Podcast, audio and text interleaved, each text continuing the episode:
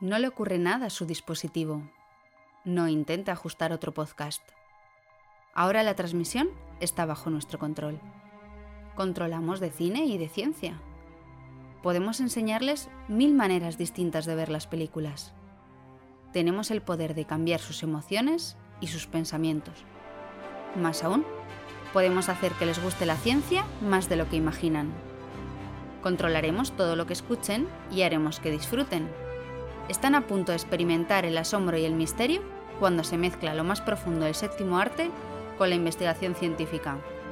Bienvenidos a Ciencia, Cine y Podcast.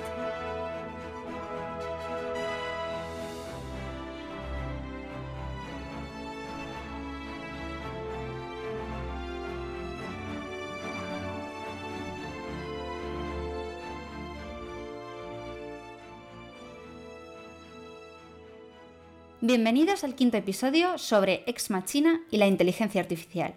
Yo soy Sandra. Y yo soy Andrés. Y hoy venimos con un peliculón entre las manos. El trivial que teníamos pendiente del episodio anterior sobre Avatar que nos propuso nuestro invitado Marcos Méndez era muy fácil, y como habéis adivinado Miguel Ángel en iBox y Jara Rodríguez por redes sociales, era Blade Runner. Y como siempre, recordad que podéis seguir mandando comentarios, preguntas y temáticas a través de nuestro Twitter, arroba ciencia-cine en la web cienciacine.com y también en Podcastidae, la red de podcast a la que pertenecemos. ¡Arrancamos!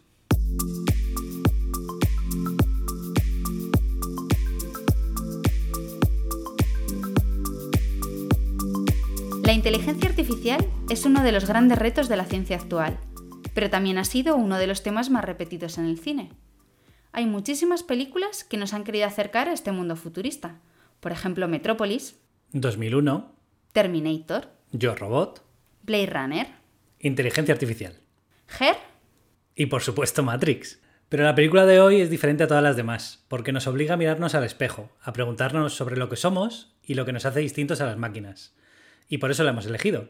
Pero antes de empezar vamos a repasar la ficha técnica.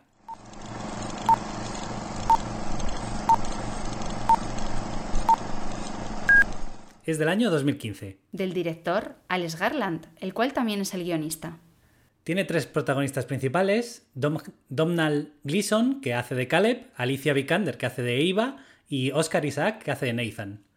Los premios fue ganadora del Oscar de Mejores Efectos Visuales, una nominación a los Globos de Oro y cinco nominaciones a los BAFTA. Y para hablar de este tema tenemos a Nerea Luis, una experta en tecnología, doctora en inteligencia artificial que ahora mismo trabaja en Singular y que es cofundadora del festival TechFest. Todo un lujo de invitada. Pues sí. Pero, ¿hasta dónde llega el poder de la inteligencia artificial? ¿Pueden tener conciencia las máquinas? ¿Nos queda algo genuinamente humano que las máquinas no pueden lograr? Vamos a preguntárselo a Nerea después de esta curiosidad.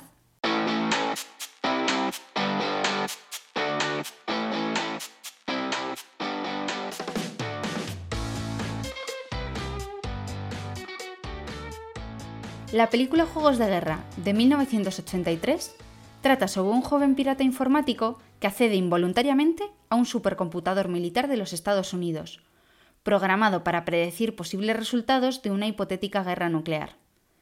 Fue una película de las que sirvió para popularizar la inteligencia artificial y sobre cómo aprenden las máquinas de sus propios errores por medio de juegos.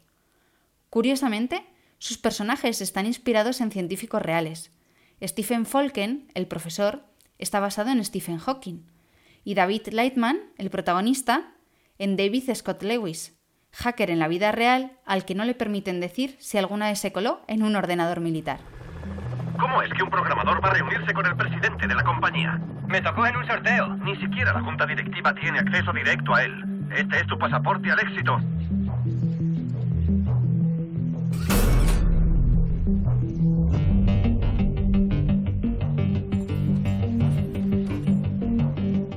Encantado, Nathan. Lo mismo digo, Caleb. ¿Podemos ser colegas y olvidar el rollo jefe-empleado? ¿eh? Salud. Este edificio no es una casa, es un centro de investigación. Si la prueba es superada, estarás en el centro del mayor descubrimiento científico de la historia del hombre. ¿Estás construyendo una inteligencia artificial?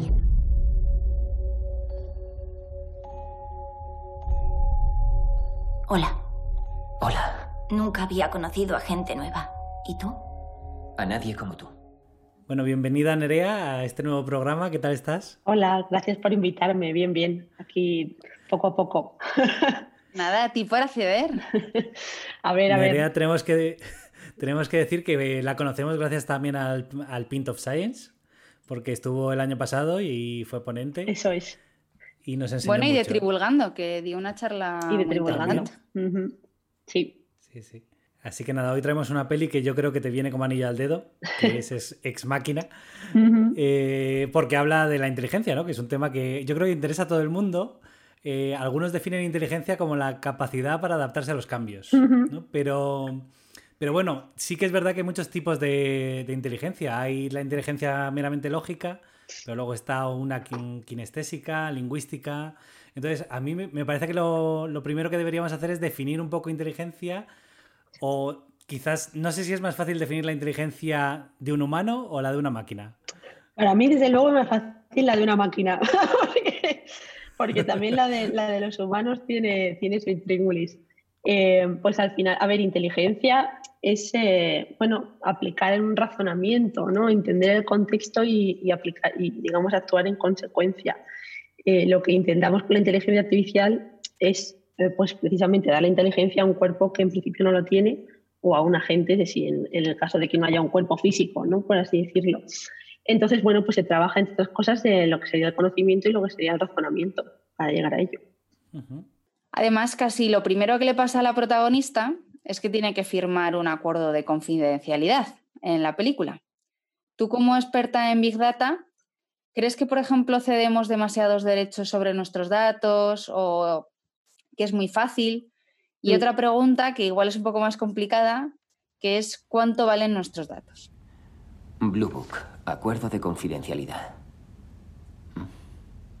Léelo tranquilamente.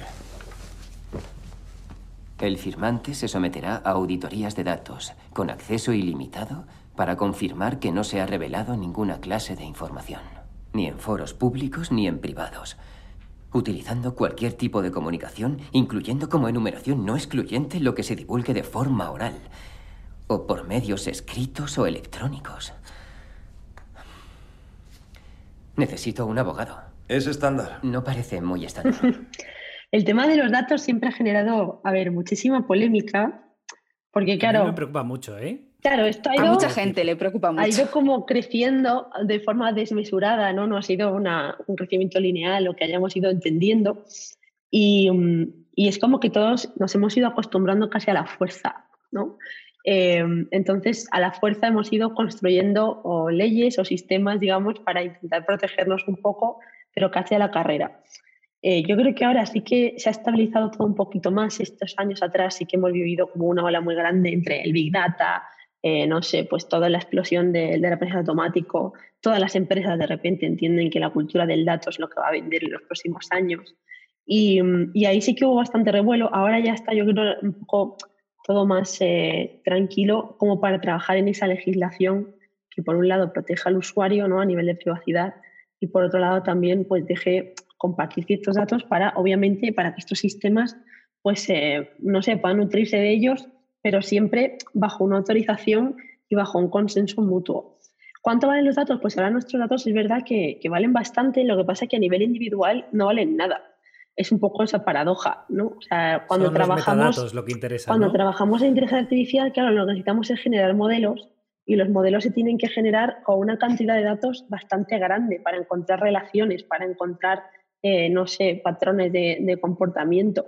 Entonces, digamos que a nivel individu- individual no interesamos, pero a nivel colectivo sí. Y eso es lo que van a tratar de conseguir todas las empresas, pues ya sea entender su producto, entender su servicio mejor a través de sus clientes, ¿no? Como ha hecho Netflix eh, con nosotros a través de la plataforma. O sea, tú entras en Netflix pensando que quieres ver una serie, pero en realidad es Netflix el que te va a decir lo que quieres ver sin tú darte cuenta. Porque te lo pone enfrente. Porque te lo pone enfrente, básicamente. efectivamente. El otro día le hacía una pregunta a mis compañeros a raíz de, de una, bueno, de, un, de un proyecto, un posible proyecto que, había, que, que iba a salir, y les decía, ¿no os habéis dado cuenta de que nunca habéis buscado nada en Netflix? o sea, y hay un buscador, pero claro, nadie la- lo usa porque el algoritmo es tan sumamente bueno y nos hemos acostumbrado tanto a sus propias recomendaciones que nadie piensa en buscar en Netflix. Qué pérdida de tiempo, jolín, si ya me lo pone todo, ¿no? En, el front, según entro. Pues esa es un poco la idea. Esa es un poco la idea, solamente que sin ser eh, intrusivos, ¿no? Con el usuario, que es eh, un poco el peligro. El peligro es el cruzar esos datos sensibles, sobre todo, pues eh, aquellos datos que puedan ser médicos, pues yo qué sé, cruzarlos con tema de localización, por ejemplo, eh, que de ahí, pues imagínate, una empresa de seguros, por ejemplo, de repente empieza a meter publicidad en un barrio concreto porque detecta que es que ahí hay un pico de gente con cáncer, yo qué sé, ¿vale?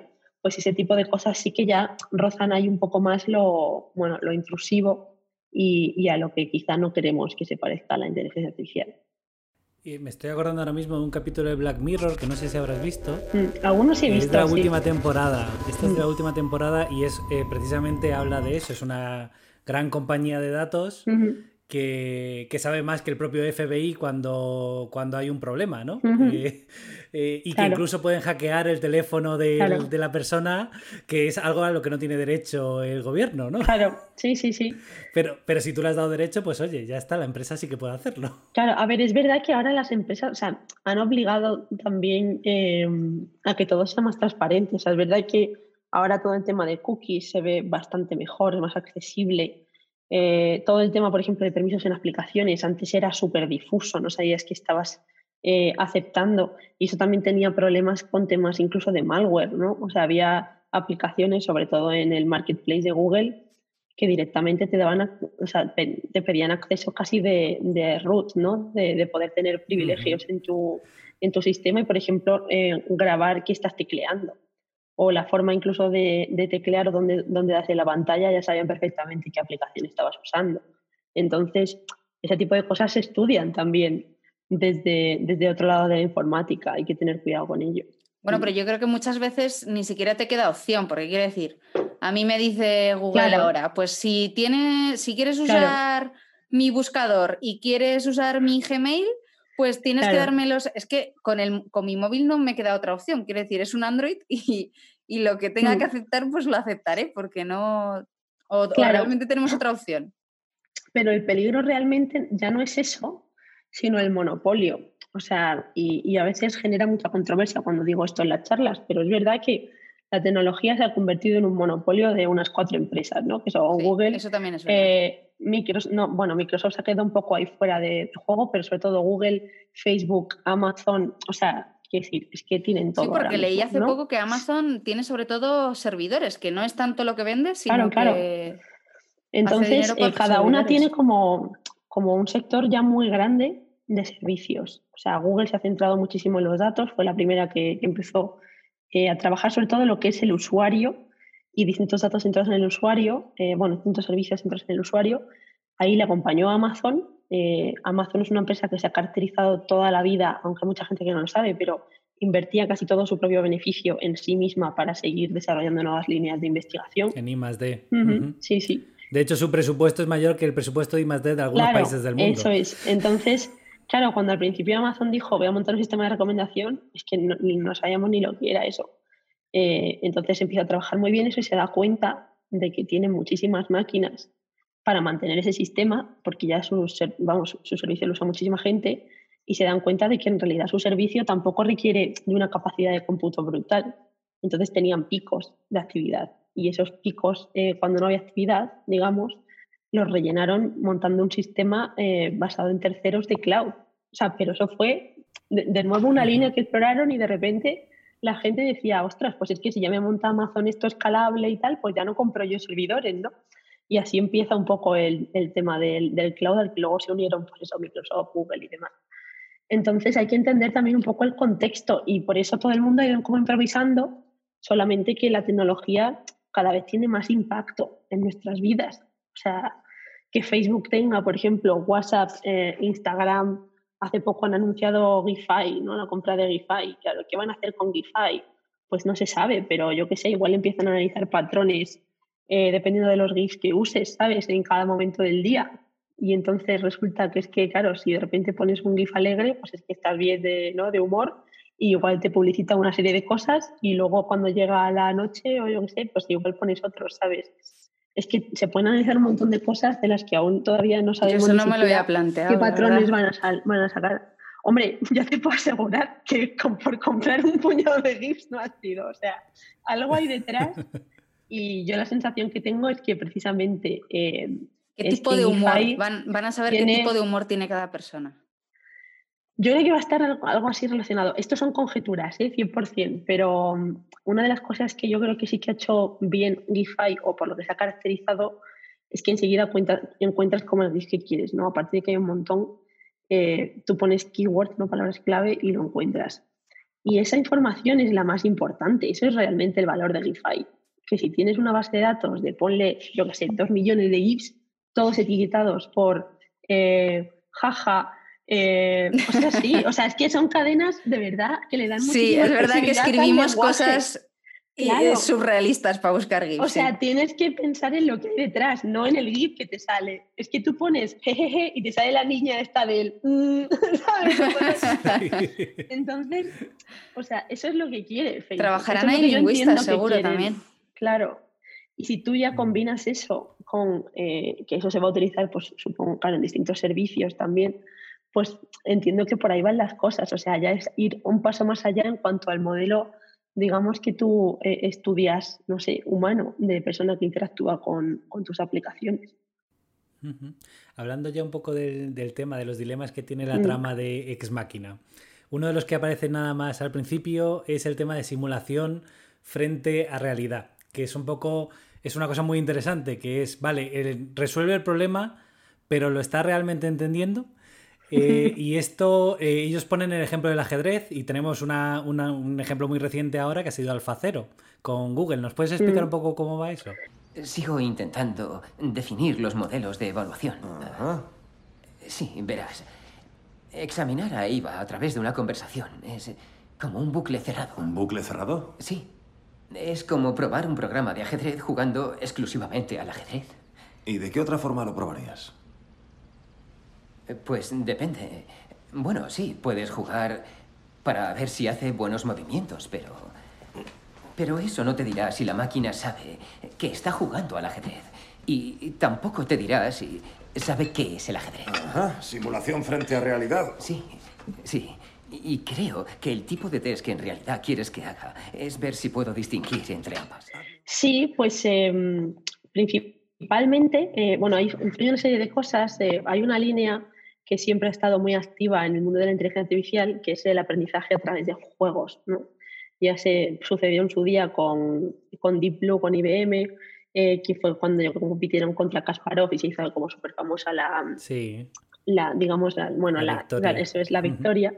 Pero em, la IA luego sufrió ahí como, jolín, que había, había avances, pero digamos que no llegas al público mainstream, ¿no? O sea, entonces siempre los, juegos servían un poco para, para salir en las noticias, ¿no? Y oye, pues se ha avanzado esto, o en los periódicos. Pasa un poco como con los robots, ¿no? O los coches autónomos, que llaman mucho la atención y es muy fácil que cuando hay un avance de ese estilo, pues se en todos los lados. Y, Google empieza a investigar esto a raíz de la compra de DeepMind. Eh, DeepMind eh, era una empresa, ahora está integrada dentro de Google, del Reino Unido, que se dedicaba justo a esto, al aprendizaje eh, basado en redes de neuronas, en deep learning, aprendizaje profundo, de distintos tipos de juegos. Entonces publican en Nature un, un artículo em, en el que dicen que han descubierto un patrón eh, que realmente yo creo que nadie lo había pensado. Luego la, investigación lo piensas y tampoco es una cosa, ¿sabes? Pero simplemente no se nos había ocurrido, ¿no? O igual no teníamos eh, la, bueno, la capacidad de cómputo para hacerlo. Básicamente lo que descubren es que los juegos de Atari se puede aprender cómo jugar a ellos tan solo analizando cómo cambian los píxeles en la pantalla, ¿no? que es un pensamiento muy de ah. máquina. Entonces, claro, deciden entrenar una máquina con los distintos juegos de Atari. Eh, creo que empezaron por el Pong y luego fueron como cambiando y demás. Eh, y entonces descubren que la máquina aprende a jugar sin darle ningún tipo de input, ¿vale? Y ahí se abre una, una, línea completamente nueva porque nadie había utilizado las redes de neuronas que procesan imágenes para eso, ¿vale? Eh, cuando descubren eso, claro, esto se publica en Nature, encima va sobre juegos de Atari, algo que todo el mundo conoce, o sea, salieron en todos los lados, era como, pero esta gente que de repente que habla, que ha procesado qué, que los píxeles, que no sé cuántos, esto seguro que es un engaño, bueno, de todo, ¿no? Ya todo el mundo revolucionado. Y llega Google y, claro, esto le interesa. Entonces, eh, bueno, pues eh, compra, em, no sé si fue un poquito antes o un poquito después, pero vamos, compra DeepMind y eh, se centran sobre todo en una, vamos, en meter muchísima pasta para que se siga desarrollando esa línea de juegos. Tienes dos formas, pues una es a través de juegos de estos no más orientados a videojuegos y otra que ya son juegos de tablero, que es lo más clásico que se había hecho en, IA. Y uno de los retos... Creo que empezaron con el Go. Claro, uno de los retos era el Go, efectivamente. Porque el ajedrez es verdad que ya a nivel que estamos ahora es bastante sencillo ya montarte, digamos, un bot que, que, aprenda a jugar. Esto es por la cantidad de, digamos, de movimientos que puedes hacer. Eso es lo que nosotros decimos es que genera un espacio pues, finito de estados, ¿no? En el que puede estar el juego. Y con eso es, digamos, con lo que vas guiando a la máquina, ¿no? Pues, pues intentar ponerle un objetivo y la máquina va a intentar conseguir ese objetivo en el menor número de movimientos posible, por ejemplo. Entonces, el ajedrez, realmente, si lo comparas con el Go, tiene unas reglas eh, muchísimo menos flexibles, el tamaño, el tamaño del tablero también es menor y eso hace que sea más fácil ganar e implementar ya ese bot, ¿no? como ya se hizo con, con, Deep Blue. Pero el Go tenía un reto muy grande porque, o sea, eh, digamos que tiene una, una mm, explosión totalmente exponencial de posibilidades que, que tiene jugar. ¿no? Y, y utilizaron estas técnicas basadas en lo de los píxeles y demás para aprender todos esos movimientos que se podían hacer en el Go Mm, y, aprendieron incluso algunos que los humanos no habían descubierto. Esa fue la gracia, además, del Go. Porque, claro, para ganar a un campeón mundial de Go, es que no tienes que jugar como un humano, tienes que jugar mejor. ¿Vale? Y entonces, eh, de hecho, hay un documental en Netflix que lo podéis ver, que lo explica súper bien, además del trabajo divulgativo que han hecho en ese documental, está súper bien, eh, que es justo de esto, de cómo se desarrolla eh, AlphaGo. ¿Cómo se y llama? De cómo eh, no me acuerdo del nombre, pero te lo busco ahora durante la entrevista. Luego lo ponemos en las notas del programa. Porque está súper bien el cómo de repente se queda en shock el, ganador mundial diciendo que acaba de hacer, claro, porque esa gente se sabe de memoria todos, todos los movimientos, digamos, habidos por haber del Go. Y de repente la máquina empieza a jugar de otra forma, de una forma que el humano no entiende, porque no puede predecir qué va a hacer cuando empieza a hacer movimientos que no se esperaba. Y esa incertidumbre es la que le hace perder. O sea, pero hay que ver el documental para entenderlo, porque yo es verdad que vi el paper y tal y es bastante complejo de, entender. Los sentimientos, ¿no? claro, claro, claro, no, de verdad. Y entonces, bueno, es que a los humanos eso nos afecta mucho y a las máquinas supuestamente no, ¿no? entonces, de repente es como, ¿qué ha pasado? O sea, ¿qué está pasando? Eh, porque al principio, claro, hablaban de que es que si había algún humano validando las mejores jugadas de la máquina y no sé qué, y ahí demuestran que no, ¿no? Demuestran que efectivamente em, la máquina es totalmente invencible, o sea, le ganó 5-0, o sea, era una cosa como humillante, ¿no? Y, ahí se demuestra esa, esa capacidad de, de, la máquina, a costa, eso es cierto, de una gran capacidad de cómputo a la que no todo el mundo tiene acceso y luego otro dilema que hay ahí de eh, cuánta electricidad se invirtió, ¿vale? En entrenar pues, todo ese sistema y luego llevarlo a cabo, ¿no? Todas las pruebas y demás que eso es otra historia que ya pues eh, otro día podéis, podéis analizar toda la huella energética que deja la inteligencia artificial. Y luego Alfa Cero, que es lo que me decías, esto ya tiene que ver con, con StarCraft. Sí, eso es lo que te iba a decir, que a mí, eh, que eso es ganar un humano, que es un reto. Pero es. que Alfa Cero ganaba a otros ordenadores. Sí, entonces, claro, de ahí ya pasan, eh, siguen explorando la parte de videojuegos y uno de los... Explicar un poco para los oyentes que no sepan qué es Alfa Cero. Eh, o sea, Alpha Zero es como una evolución de, de AlphaGo, eh, pero centrada en StarCraft. StarCraft es un juego de estrategia, ya tiene bastantes años, eh, no sé, yo creo que la, primera versión es como de los 90, una cosa así, y, consiste en que, bueno, hay, hay, distintas razas, entonces tú te montas como tu ejército y demás, y la idea es ir a la otra punta del mapa a, digamos, a, a vencer al enemigo.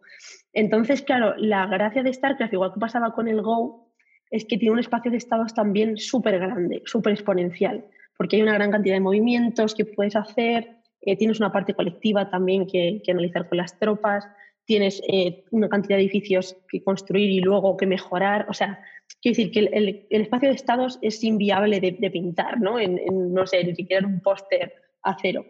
Y, y, eso es lo que quería mm, Google, ¿no? Dar ese salto a eh, vamos a trabajar sobre StarCraft hablaron con Blizzard, llegaron a un acuerdo, eh, empezaron a hacer una cosa que es como muy educativa, ¿no? que es vamos a abrir eh, StarCraft 2 para que la gente empieza, empiece ahí a lanzar sus experimentos sobre StarCraft, ¿no? para que vayan los agentes aprendiendo y demás. Y yo creo que eso también les sirvió un poco de entrenamiento a ellos, ¿no? porque al final es también pues dónde falla la gente o que, dónde se demanda igual más, más aprendizaje. Em, se vieron también como distintos minijuegos que montaban dentro de StarCraft. Entonces, fueron como pasito a pasito y luego le entrenaron con mogollón de partidas, o sea, pero una bestialidad para que aprendiese eso, para que aprendiese precisamente a predecir al, al usuario contra el que se estaba enfrentando. ¿no?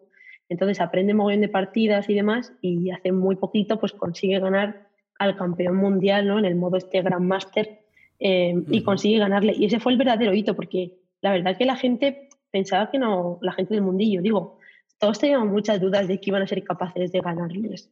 Porque hubo un, silencio muy largo después de, de Alfagó. Alfagó fue de, como de primeros de, lo, de 2016 y realmente hasta casi el año pasado no salió nada ¿no? de todo esto de StarCraft ya a nivel investigación de, de competición. ¿no? Entonces, pues eh, había ahí como, bueno, ¿qué están haciendo y tal? Ahí, no sé, había como incertidumbre sobre todo al respecto. Pero sí, eso es lo que os puedo contar. A ver luego con qué nos sorprenden, pero ya pocas cosas les falta, no sé, para seguir, sobre todo en esa, inteligencia artificial específica, ¿vale? Eh, eso ya lo manejan muy bien. Has estado hablando ahora de un poco la inteligencia artificial que reconoce fotos. Mm. Y, ahí ha habido bastantes intentos fallidos de reconocimiento de patrones en inteligencia artificial, pero hay algún caso bastante famoso, empezando por uno, por ejemplo, de Apple, que no reconocía a personas de color en las fotos. Entonces, ¿cómo se puede saber, por ejemplo, si una inteligencia artificial comprende la verdad detrás del problema? Bueno, la solución. ¿Y hace falta un humano detrás para validar eso? ¿Y qué tipo de capacidades tiene que tener ese humano para poder enseñar mm. eso de inteligencia artificial?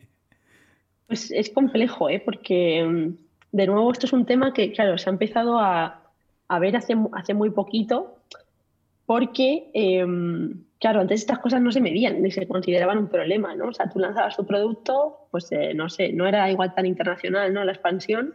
Ahora de repente tu producto tecnológico se usa aquí en España, se usa en Japón, se usa en Australia, ¿no? Tienes todos los usos horarios ahí ocupados con, con tu producto y tienes que saber adaptarte. Y la inteligencia artificial lo que ha demostrado es que verdaderamente aprende de los humanos, porque los datos están tan sesgados que luego se reflejan esos comportamientos ¿no? en, la, en, las máquinas. Eh, entonces, yo siempre digo que es una inteligencia artificial, pero en realidad es muy humana, porque es que somos así. Lo que pasa es que nunca nos hemos mirado al espejo desde el punto de vista de la máquina, ¿no? Nunca hemos sido capaces de, ver, eh, de vernos así, ¿no? de ver esos, esos defectos que teníamos implícitos. Y eh, a mí me gusta que hayan salido estos temas porque, porque, bueno, las mujeres también nos han ayudado ¿no? dentro del mundillo a que, a que no sea como algo anecdótico, por ejemplo, que haya pocas mujeres y que luego pues las mujeres se reconozcan peor en los sistemas eh, de inteligencia artificial, ¿no? Como, como ha pasado también. Por ejemplo, en, los currículums, ¿no? el currículum de eh, Amazon también, sí, sí, sí, hay varios ejemplos. Es un caso sonado. El caso de, de, de, Apple y el de Google con personas negras, sobre todo, em, fue bastante sonado porque creo que el de Apple era un tema de infrarrojos el de Google sí que tuvo bastante más repercusión porque esto ya era directamente eh, autolabeling de fotos. Eh, entonces, eh, sí, o sea, identificó una foto de, dos chavales negros como gorilas, ¿no? Entonces, cuando haces eso y eres Google, pues obviamente va a tener una repercusión brutal. Sí. Y, ahí es donde empezó realmente el dilema. Yo creo que eso sí que fue uno de, uno de estos antes y después, Em, porque claro, avergüenzas tanto a una parte de la población y tienes tanta, tiene tan mala reputación eso en las redes que obviamente se van a poner a estudiarlo, aparte de que deshabilitaron esa, esa funcionalidad, ¿no? Hmm. Y de hecho la hicieron semi-manual en ciertos, luego se demostró como que, bueno, que en lo que lo arreglaban y demás, em, había ciertos eh, topics que no era capaz de, etiquetarte, ¿no? Em, este tipo de cosas sucede porque eh, hay, hay dos puntos en el proceso este de aprendizaje de los datos. El primero es porque no se escogen datos diversos, ¿vale? Y esto a veces pasa porque, claro, no tenemos datos de todo el mundo, em, porque al final la tecnología pues la hace ¿no? mayoritariamente gente blanca, heterosexual de, no sé, de media 30 años, ¿no? Eh, y es así, o sea, es, vamos, o sea, es Silicon Valley puro y duro, ¿no? Aunque ahora es verdad que se está descentralizando y demás, pero sigue siendo así. Em, es curioso que, por ejemplo, hay muchísimo asiático haciendo tecnología, pero luego también es uno de los grupos que, que se ha visto afectado. Pues, por ejemplo, e, era muy típico antes en las cámaras, ¿no? Cuando empezaban a sacar estas funciones de sonríe, no sé qué, como que siempre ellos salían sonriendo, ¿no? Precisamente porque no, no eran capaces de diferenciar el, el tema pues, de los rasgos de los ojos.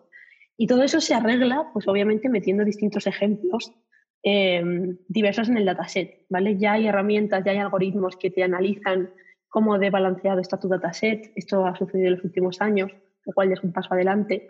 Y luego tienes otro punto que ya es la evaluación. Lo que pasa es que la evaluación siempre se ha centrado muchísimo en eh, métricas como de, de, acierto puro y duro, ¿no? De, pues voy a ejecutarlo sobre este dataset y a ver cuánto acierto me sale, o voy a ver cómo de rápido es mi algoritmo, pero nadie se ha puesto a evaluarlo desde un punto de vista pues, más humanista, ¿no? O más centrado en el, en el mm. humano que va, que va a utilizar esa aplicación. Y ahora sí se está haciendo. O sea, ahora ya sí que se analizan ese tipo de cosas, las empresas empiezan a tener eh, comités éticos también para analizar los, los, sistemas que desarrollan. Incluso temas de diseño también ya son importantes ¿no? para todos estos sistemas. Y luego, pues bueno, de forma anecdótica, yo que sé, pues eh, Nvidia, por ejemplo, eh, con esto de, de, los deepfakes, que ahora está muy de moda, ¿no? de toda la generación está de caras, pues uno de los problemas, por ejemplo, en los datasets de personas son los pelirrojos. Ostras, es que pelirrojos, ¿cuántos ejemplos tienes de pelirrojos en un dataset? Ninguno. No tienes que ir ni siquiera. No, es verdad, no te tienes que ir ni siquiera a negro ni nada, es que pelirrojos, o sea, cero. Eh, entonces, claro, ahora lo que estamos utilizando eh, son técnicas, digamos, de IA para generar ejemplos, ¿vale? O sea, para que la IA a sí misma se haga más diversa. Entonces, una de las aplicaciones que, que están consiguiendo los deepfakes, eh, en la parte buena, ¿no? Sería esa, sería conseguir equilibrar los datasets eh, generando ejemplos pues, de, no sé, una personalidad concreta o unos rasgos concretos y demás. Y eso pues sí que va a mejorar, digamos, los, los sistemas, aunque sea aparentemente con datos fake, ¿no? Y bueno, una, una, de las cosas, ya hablando un poco más de la película, mm. que nos queda muy clara cuando empieza la película y, y, que es muy interesante, es que las máquinas pueden hacer casi cualquier cosa eh, con, con, el tiempo suficiente, ¿no? Las máquinas ya componen música de forma tan bien como nosotros o mejor. Eh, las máquinas pueden hacer arte tan bien como nosotros o mejor. Entonces, eso deja ahí el pozo de qué reducto nos queda a nosotros para los humanos, ¿no? Que no pueden hacer las máquinas. ¿Tú piensas que todavía nos queda algo? ¿Hay algo que la máquina no puede hacer igual que un humano o mejor? Si ves Ex Machina dirías que sentir, pero... Claro. ¿Cuándo aprendiste a hablar, Eva? Siempre he sabido hablar. ¿Por qué? Porque el lenguaje es algo que las personas adquieren. Bueno, algunos creen que el lenguaje existe desde que nacemos y que aprendemos a conectar palabras y estructuras con esa capacidad innata. ¿Estás de acuerdo con eso? No lo sé. O sea, ahí hay una barrera como muy humanista em, que es difícil que la máquina lo consiga. La máquina sabe imitar muy bien. O sea, partimos de la base de que las máquinas saben especializarse en algo que inicialmente les hemos enseñado, ¿no? Pues la máquina que aprende a componer música es porque las enseñado no sé cuántas partituras, composiciones musicales, etcétera. Pero no se va a salir de ahí. O sea, va a seguir generando música un poco imitando las cosas que ha aprendido a hacer. Igual que pues el jugador de, ¿no? El bot de StarCraft, pues es capaz de jugar StarCraft. Genial, pero eh, no se va a salir de ahí, ¿vale? Ponle otro juego y necesitará su entrenamiento de meses hasta que consiga entender ese juego, ¿no? Es verdad que hay una parte ahora de transfer learning que intenta como aprovechar parte del aprendizaje para que no sea tan costoso en otros campos y demás, porque bueno, todo se persigue, esto de la inteligencia artificial general es algo que se lleva persiguiendo desde los inicios de la inteligencia artificial, pero queda mucho, o sea, es muy difícil que la IA entienda un contexto completo. O sea, nosotros siempre hablamos mucho de contexto porque, porque al final, claro, hemos resuelto problemas, pues eso, muy de área, muy de nicho pero tú dile, a una IA, yo qué sé, es que dile a Alexa, ¿sabes? Que se ponga a hablar con un médico, no tiene ni idea, ¿sabes? O dile, yo qué sé, o sea, tienes que tener, digamos, tienes que adaptarte muy rápido al contexto eh, en el que te estás desenvolviendo. Entonces, em, todo va a consistir por ahora en imitación, obviamente se irán refinando esas técnicas y sí, ya, sí que te digo que hay gente explorando pues, modelos, digamos, de inteligencia artificial general, pero los resultados tampoco, no sé, nadie ha conseguido nada que digas, joder, es como, no sé, un test de Turing, ¿sabes? Que se haya superado en cualquier tipo de contexto y tal. Los que más han tratado este tema, por ejemplo, son Google y OpenAI, que, que han tratado de, bueno, de trabajar con, con sistemas de lenguaje natural eh, basados en contexto puro, o sea, analizar el contexto a saco de, de toda una colección de textos y ir cambiándolas según el, el, contexto en el que te desarrolles. Yo creo que ha sido como lo más cercano, pero sigue siendo todavía nicho. Ya, vamos, seguiremos sabiendo más, supongo, en los próximos años, pero vaya, que todavía queda mucho, o sea, que los humanos tenemos mucho que, que aportar en todo lo que tiene que ver con sentimientos y en todo lo que tiene que ver con ese expertise y esa validación también de los sistemas, o sea, de que al final es un poco ponerle puertas al campo, pero, pero se necesita, o sea, porque no todo vale. Al final, cuando se genera con inteligencia artificial también tiene errores. Entonces ahí sí que los humanos, pues bueno, tenemos cierta capacidad para adaptarnos a cualquier tipo de contexto que aún las máquinas no lo tienen. Y acabas de nombrar el test de Turing. Y precisamente en Ex Machina eh, está separada en siete partes, que son las siete sesiones del test de Turing. Entonces, cuéntanos un poco qué es para el que no lo conozca. Dime, ¿Sabes lo que es el test de Turing? Sí, sé que es el test de Turing. Un ser humano interactúa con un ordenador. Si el humano no descubre que interactúa con una máquina, te es superado. ¿Qué significa superar? Que la máquina posee inteligencia artificial. Pues el test de Turing es, eh, bueno, lo inventó Alan Turing eh, no le puso ese nombre, pero creo que lo llamaba Imitation Game, como la película esta que hicieron hace poco. Sí, pero bueno, se popularizó así, ¿no? Porque al final fue él el, desarrollador de, esa idea. Eh, pero esto es como de 1950 o por ahí, o sea, hace ya, hace ya un tiempo. Eh, esto surge en un paper súper famoso de Alan Turing que se llama Computation, Machinery and Intelligence, algo así. Y ahí cuenta, hace como una reflexión, o sea, en realidad es una reflexión de cómo se podría evaluar a las máquinas, ¿no? Para que se pareciesen a, los humanos. O sea, lo que él propone es que las máquinas, em, bueno, que debería abrirse una línea que estudiase cómo las máquinas pueden aprender a comportarse como los humanos. Luego todo eso derivó en esta línea que se llama inteligencia artificial y, abrió un poco toda esa parte de área general de la computación. Entonces, lo que él intentaba era em, definir como las reglas de un marco de testing en el que estás en una sala ¿no? Eh, y no se ve a cuál es tu interlocutor. Esa era la gracia primera del test de Turing. Luego es verdad que pones máquina, pues eso, tienen esas siete sesiones y se va viendo un poco cómo, cómo se toda la peli. Pero digamos que el concepto básico era, estás en una sala a oscuras, por ejemplo, no ves quién hay al otro lado y tienes que distinguir a través de una serie de preguntas y respuestas si tu interlocutor es una máquina o un humano. E incluso se pueden ir como intercalando, ¿no? Entonces, cuando era... la idea es, si no lo distingues, eh, para ti es como un humano, cuando, ¿no? Cuando no eres capaz de distinguir, efectivamente, es que eh, has pasado el test de Turing, ¿no? Porque no eres capaz de distinguir ni la máquina ni el humano. Entonces, bueno, pues era como, ya te digo, un marco de testeo básico de, de este tipo de, de sistemas. Es que en el test de Turing la máquina está oculta para el examinador. No, eso ya lo hemos superado. Si te ocultara a Eva y solo oyeras su voz, ella te parecería humana. La verdadera prueba es mostrarte que es un robot y ver si aún crees que tiene conciencia. En este sentido, lo que es verdaderamente original de Es Máquina es que dan una vuelta más al test de Turing, ¿no? Porque de hecho ya hay algún caso, me parece que en 2014 ya hubo una máquina que pasó el test de Turing imitando a un niño de 13 años, que también me resultó muy curioso eh, cómo, cómo, lo consiguió, ¿no? Entonces, eh, en, la, en, la, película es, lo dicen, que el test de Turing tradicional no tiene sentido y van un paso más allá, ¿no? Porque lo, lo, que quieren es eh, reconocer la humanidad de la máquina, que es una cosa todavía más complicada. Eso es. Entonces, a mí me surge la pregunta de si la tecnología, este tipo de tecnología, nos va a ser nos va a hacer más conscientes de lo que somos. pues no lo sé, pero desde luego que lo que ha demostrado este tipo de tecnología es que, mm, o sea, estamos bastante influenciados por cómo somos los humanos y lo transmitimos a la máquina. Es un poco lo que se ve en Es Máquina al final de la peli, cuando de repente empieza ¿no? como a desarrollar una especie de sentimiento hacia la máquina, o distintos tipos de sentimiento, ¿no? primero como de miedo, luego tal. Eh, hay un, hay un trabajo que a mí me gusta hablar mucho de él, lo que pasa es que nunca me acuerdo del nombre, pero también os lo pasaré para que lo pongáis en la lista de, referencias, de una investigadora hace ya unos años, un par de años, que estudió primero cómo nos comportamos en, digamos, en situaciones de emergencia. Imaginaros que se está incendiando el edificio y aparece un robot señalizándote la salida, ¿vale?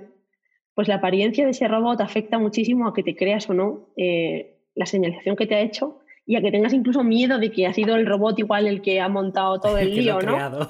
claro, porque también nos influenciamos un montón de las pelis y todo eso. Entonces empezaron a estudiar esa psicología humana y, mm, y terminaron estudiando, hicieron un caso de uso muy curioso que tuvo mucho impacto en su, en su momento en, ese, en este área, ¿no? Que estudia la interacción humano-robot, en el que hicieron dos robots exactamente iguales, eran unos robots así pequeñitos, Em, como uno blanco y otro negro, ¿vale? Así como de juguete, ¿vale?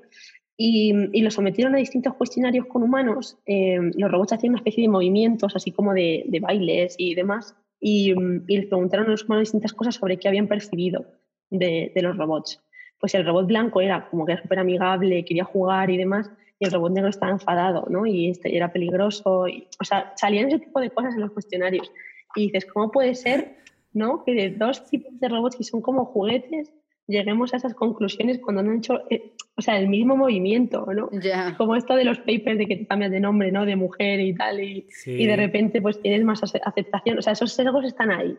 Entonces, claro, o sea, al final es que efectivamente es como un espejo donde reflejarnos y donde ver nuestros propios errores y entender que las máquinas también tienen esa parte humana, aunque pensemos que no la tienen, porque nosotros les estamos viendo con ojos de, humanos.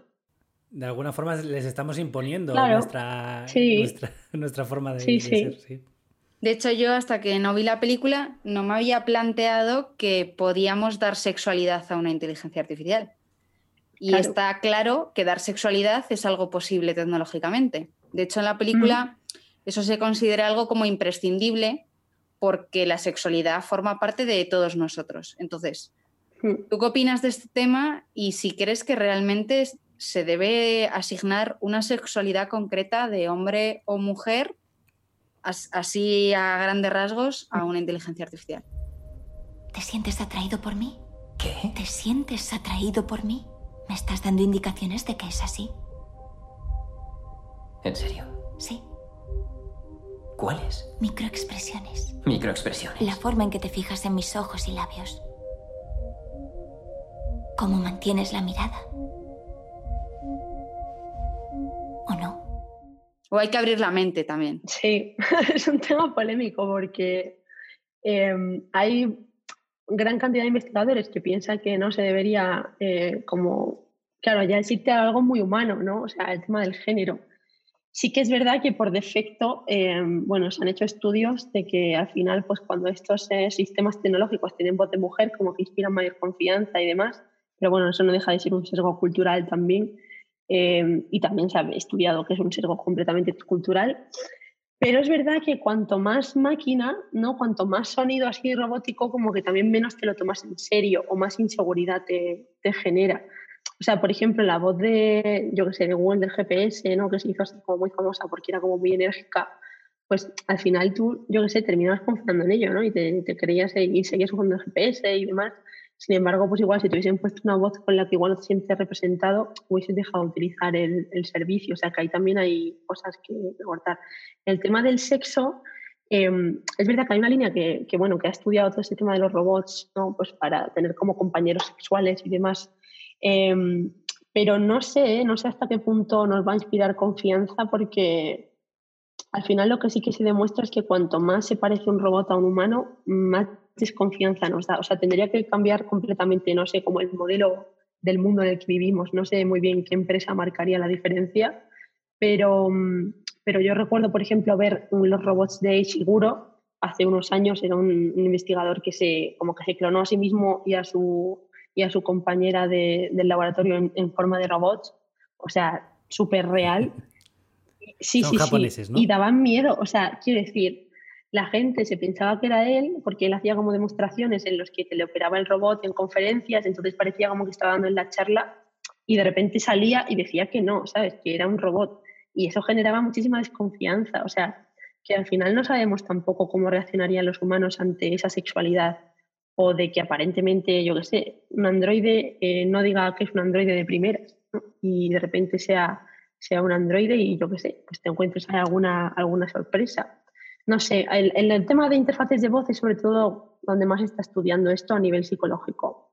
Por ejemplo, que todo esto de los chatbots eh, que está saliendo ahora, pues qué pasa si tú pides cita, ¿no? Yo imagínate una peluquería, pues como se hizo en el Google I.O. hace unos años, y la conversación es completamente natural, parece que te está teniendo un humano, 100%, pero resulta que es una máquina. ¿no? ¿Cómo reaccionas tú cuando te enteras de que es una máquina? Es como que te sientes decepcionado, ¿no? Como, joder, está hablando con una máquina aquí, igual le he contado mi vida, ¿sabes? Claro, entonces es un poco esa línea, eh, que está muy guay hasta que te dicen que es una máquina. en Ex Máquina, de hecho, van incluso un poco más allá, ya no solo la voz, sino ¿Qué pasa si la máquina coquetea contigo para sacarte más información? O, y, para eso usa una sexualidad concreta, ¿no? Eso es. Dependiendo, o la, cambia, dependiendo de, lo que, de lo que haya. ¿Qué me pasará si suspendo tu test? Eva. ¿Algo malo? No, no lo sé. ¿Crees que puedo ser desconectada porque no funciono tan bien como debería? Eva, desconozco la respuesta a tu pregunta. Oye, otra cosa que me no me gustaría que te fueras sin que, sin que nos mm. hablaras de esto, que es el tema de los motores de búsqueda, que lo has mencionado antes mm. con Netflix. Eh, hay mucha gente que le encanta, pues eso, eh, tirar de Amazon, tirar de Netflix, porque los motores son buenísimos, te conocen muy bien, te conocen incluso mejor que tú, ¿no? Pero la gente no piensa que eso es un problema. Entonces, eh, lo, la pregunta que a mí me gustaría hacerte es si crees que es urgente que haya una asignatura de mm. ética tecnológica en los colegios. Es lo increíble de los motores de búsqueda. Es como encontrar petróleo en un mundo que no hubiera inventado el motor de explosión. Tanta materia prima con la que nadie sabe qué hacer. Mis competidores Estaban obsesionados con absorberlo todo y monetizarlo con las compras y las redes sociales. Creían que los buscadores eran un mapa de lo que piensa la gente, pero en realidad son un mapa de cómo piensa la gente. Impulso, respuesta. Porque creo que somos como muy... Mm. Eh, ignorantes en ese mm. sentido, ¿no? Fíjate, yo más que, en los colegios, en los colegios sí que enseñaría competencias tecnológicas, rollo programación, pensamiento lógico, cosas así. Y obligatoria, porque vivimos en un mundo... eso es tecnológico ya. No, entiendo por qué tiene que ser adaptativo. Que te haga completamente eh, descubrir, claro, eh, cómo programar algo desde cero, no sé, que empiece un poco a trabajar el cerebro en esa, en esa línea, porque al final a nosotros, a, lo que nos vamos a dedicar es a esa supervisión, ¿no? O sea, toda esa parte repetitiva se la vamos a dejar a las máquinas, nosotros de verdad lo que vamos a hacer es supervisar todos esos procesos y aportar pues, en nuevas líneas ¿no? de conocimiento que puedan ir surgiendo. Eso por un lado. La parte de ética en tecnología es súper importante tanto en instituciones como en empresas. Eh, es algo que todavía se habla poco. Se ha empezado a hablar, pero no todavía de forma general.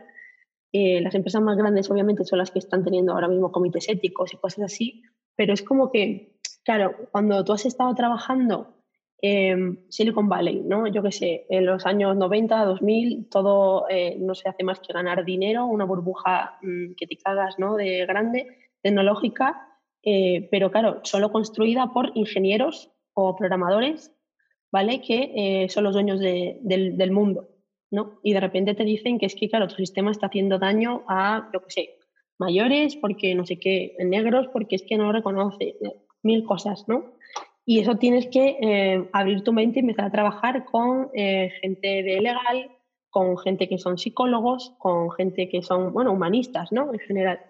Claro, es como que sientes un poco que estás perdiendo ese poder, ¿no? Porque ya tienes que hablar con alguien que no es de tu sector y hacerte entender, que eso es algo muy difícil, incluso entre humanos. Pues sí. Entonces yo entiendo que eso cuesta, ¿no? Y que es algo que, bueno, se ha intentado como trabajar, pero bien un poco, ¿no? Como a ver si nosotros somos capaces de gestionar este problema, pero sin salir demasiado, ¿sabes? De, de, nuestra, de nuestra cajita. Y se ha demostrado que no, ¿no? Que no somos capaces y que todo apunta a que la tecnología al final se va a convertir, o ya se ha convertido en algo transversal, y esto va a ir de equipos diversos, ¿no? de distintos backgrounds y, bueno, combinando capacidades eh, de conocimiento. Entonces yo creo que al final lo que vamos a ver es que todo este tipo de cosas se va a estudiar, por un lado supongo que en universidades, pero sobre todo eh, va a haber pues eso, comités y no sé si cursos o algo en empresas y en instituciones públicas y habrá una guía de buenas prácticas, no sé, pues este tipo de cosas. ¿no? La Unión Europea ha sacado hace poco eh, pues creo que como el plan de digitalización o no sé, de también algo de inteligencia artificial, también una estrategia, ¿no? Pues ese tipo de cosas servirán para aterrizarlas luego en cada país a bajo nivel, pero, pero vamos, que va a ser un currazo enorme. Desde cosas... es que no, no confío mucho en, en, las empresas. No, no, pero, pero es que llega un momento, claro, ese es el problema, que es que la tecnología ahora mismo la poseen las empresas. Es que, claro, yo lo digo, por eso hablo de monopolios, o sea, pero es que te da igual, tú vete a las conferencias de, investigación más grandes de, tecnología de Machine Learning y están Stanford, el MIT, ¿vale? Y los que sean, pero es que está en Google, está Google DeepMind, está IBM, está IBM Research, está Microsoft, está Facebook, está Facebook AI, o sea, es que están ahí y están publicando más papers muchas veces que las propias universidades.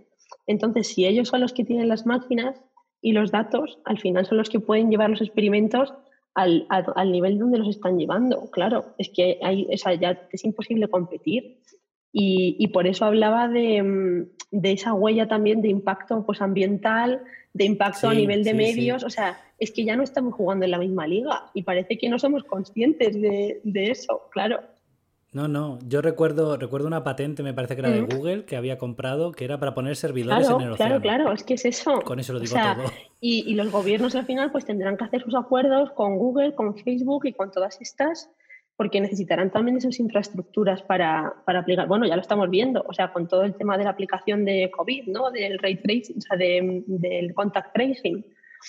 Es que, claro, cómo, ¿cómo, consigues instalar en todos los móviles una aplicación? O sea, eso lo tienen que hacer Google y, Apple. Y ahí se ha demostrado que el control lo tienen ellos. Claro.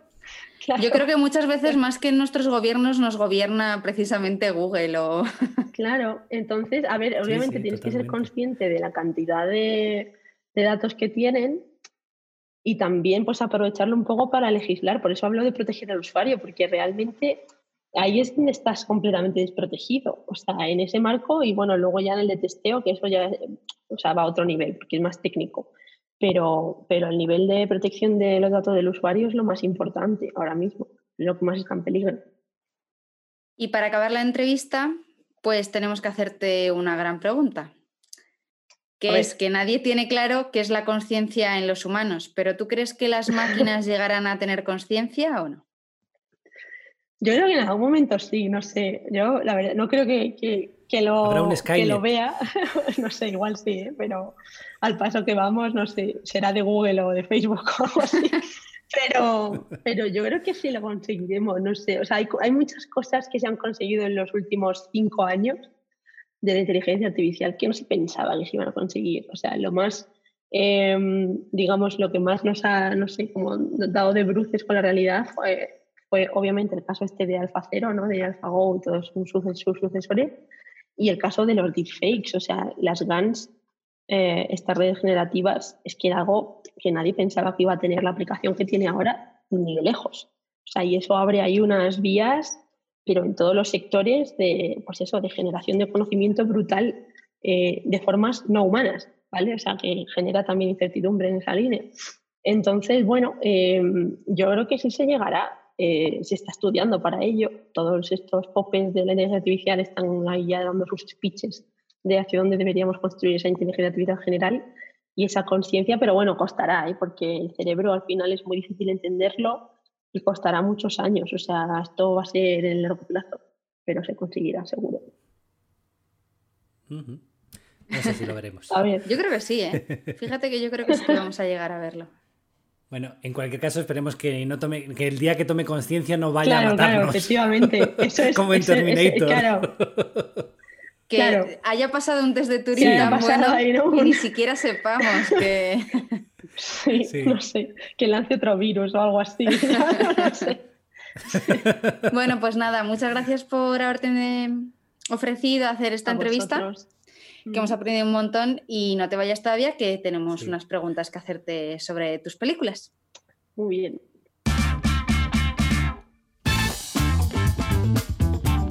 El trivial de ciencia y cine.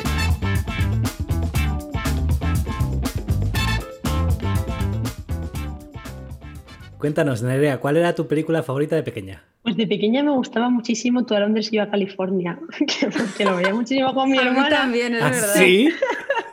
La yo creo que es la peli que más veces he visto con diferencia. ¿Tú pero también vamos, querías haber tenido una gemela? Sí, efectivamente. O sea, yo jugaba con mi hermana que éramos Hal y Ari y, nos sabíamos el saludo, todo, todo, todo lo de la película. O sea, era. Yo creo que, que mis padres estaban hartos ya de la película. Sí. Bueno, ¿y cuál es la última película o serie que has visto y nos recomiendas? Pues la última que he visto, fíjate, es Devs en HBO. Y porque, bueno, también va sobre el tema de informática, ¿no? de, de la inteligencia artificial, un poco llevado al extremo. Y, y habla justo de, de generar, no sé, como un algoritmo que, que rompa completamente con, incluso con el componente tiempo, ¿no? No voy a descifrar mucho más, o, o, digamos, no quiero hacer spoilers. Es muy cortita y um, está bien, ¿eh? Está bien. Es también, de hecho, de, de Alex Garland, me parece, del que ha hecho el máquina, si no recuerdo mal. Lo que pasa es que ha ha dejado un poco frío ahí a la gente al final. Eran como pocos capítulos y mucha reflexión. ¿Y qué película puedes ver sin cansarte? Uf, pues aparte de todo donde yo a California, realmente cualquiera, o sea, por ejemplo, me gusta mucho The Imitation Game, la de Alan Turing, así del, del mundillo, Sí. creo que no sé, es, un- es preciosa. De animación me gusta mucho eh, Inside Out, no sé, Coco, todas estas últimas que han sacado Sí. Pixar me parece que son increíbles. Eh, no sé, toda la aprendizaje que tiene la película es brutal, ambas. eh, o sea que sí, cualquiera de esas. Mm. Bueno, y para acabar, nos gustaría hacer un juego eh, que hacemos con todos los ponentes, que es o que nos tararees o presentes o digas alguna frase que te guste y así eh, los oyentes puedan adivinarla. Vale, ¿Estás pues a ver, lista? la- sí, Pues venga, La preparados. frase de. Vale, espera. Que me acelero. No, iba a decir que action. Venga, dale. Eh, pues la frase de la peli, yo creo que la, que la sabrán, sobre todo si, si a los oyentes les gusta el cine y tal. Eh, la frase es: ¿alguna vez, bueno, similar, porque no sé si será literal, pero ¿alguna vez pensaste que, que tal vez tú no eres demasiado grande, sino que este pueblo es, demas- es demasiado pequeño para ti? Mm. Yo no sé cuál es. A mí- A mí ahora mismo no me sale. Bueno, pues Pero esperemos seguro que... que- la habéis visto. Lo pensaremos. piénsalo, piénsalo. Sí, sí. Bueno, pues nada, muchas gracias y esperamos tenerte en Muchas el futuro. gracias. A vosotros. Muchas gracias por invitarme.